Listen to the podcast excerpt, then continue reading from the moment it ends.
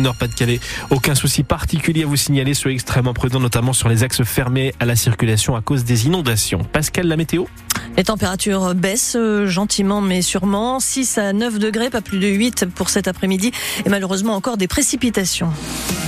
L'AA n'est plus en vigilance rouge pour crues exceptionnelles. Il reste ce matin quatre cours d'eau en orange. L'AA, donc, la Canche, la Lys Amont et la Lys Plaine. C'est du côté de la Lys que la situation ce matin est la plus sensible avec des inondations dans plusieurs villes, notamment Saint-Venant côté Pas-de-Calais et côté nord Merville. On est en ligne justement ce matin avec le maire de Merville. Bonjour Joël Duic. Bonjour. Les prévisions hier soir n'étaient pas très bonnes dans votre secteur. Vigicru prévoyait une hausse continue du niveau de l'eau. Finalement, la liste s'est stabilisée à 3 mètres. Oui, effectivement. Oui, depuis hier soir, 19h30, la liste s'est stabilisée maintenant à 3 mètres. Euh, donc, euh, nous attendons maintenant la, la décrue, sachant que au niveau d'air sur la liste, le niveau de la liste amont est encore très très élevé. Donc, euh, toute cette eau finira par arrivé sur Merville, mais maintenant nous sommes rassurés. En termes de hauteur, je ne pense plus que euh, la liste va encore monter, mais plutôt descendre tout doucement. 3 mètres, c'est quand même au-dessus de la crue de 1999.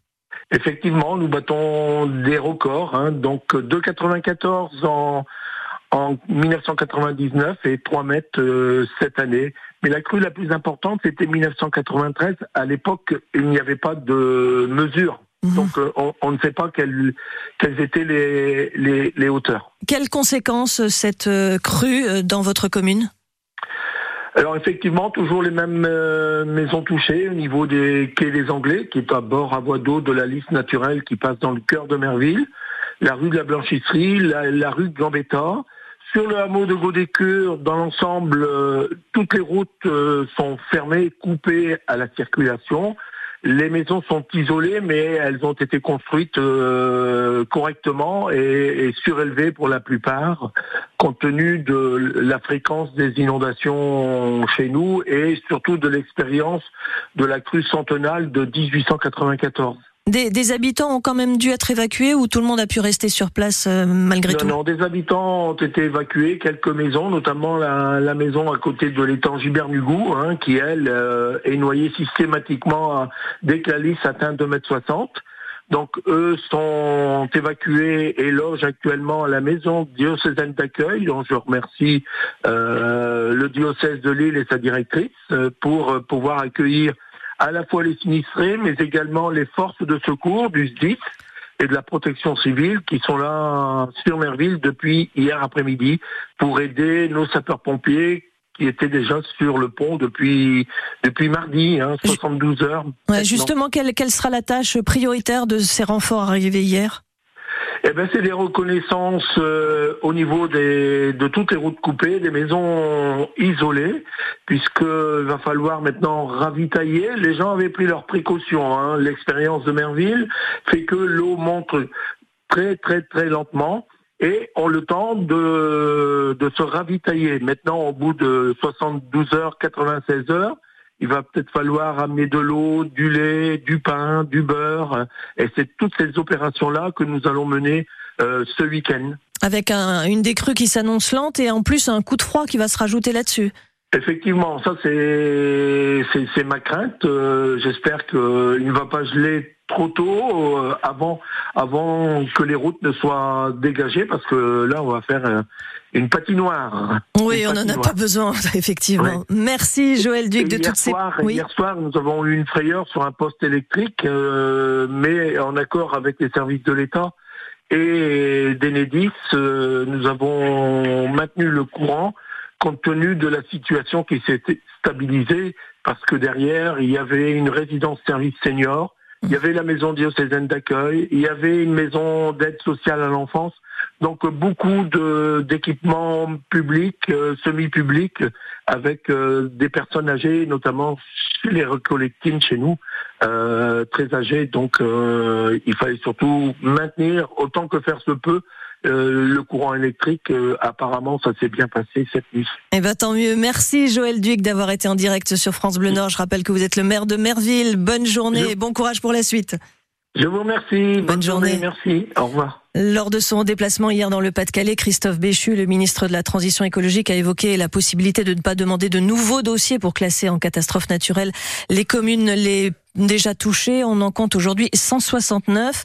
Pour les particuliers qui ont déjà été touchés en novembre, il faudra quand même ouvrir un nouveau dossier auprès des assurances puisqu'il s'agit d'un autre sinistre et une nouvelle fois attendre le passage d'un expert. Un hommage solennel sera rendu aujourd'hui à Jacques Delors. Décédé le 27 décembre à 98 ans, la cérémonie aura lieu ce matin à l'hôtel des Invalides à Paris en présence de nombreux dirigeants européens. C'est Emmanuel Macron qui va présider la cérémonie et prononcera l'éloge funèbre de l'ancien président de la Commission européenne. Dans ses vœux du 31 décembre, le chef de l'État avait déjà souligné l'héritage de Jacques Delors. Les pompiers sont intervenus hier soir peu avant minuit à Liévin pour un feu d'habitation. L'incendie a pris au rez-de-chaussée, a été rapidement maîtrisé. Un homme de 43 ans était gravement brûlé, transféré au CHU de Lille. Deux nordistes vont déguster cet après-midi la galette de l'épiphanie à l'Élysée. Ils font partie des 35 lauréats des Rabelais des jeunes talents de la gastronomie âgés de 17 à 27 ans. Ils sont boulangers, brasseurs, crémiers ou encore cavistes. Timéo Carpentier est le plus jeune. Il travaille sur les marchés dans le Cambrésis. Il s'est spécialisé dans la découpe de fruits et de légumes et ce ne sera pas sa première visite à l'Élysée.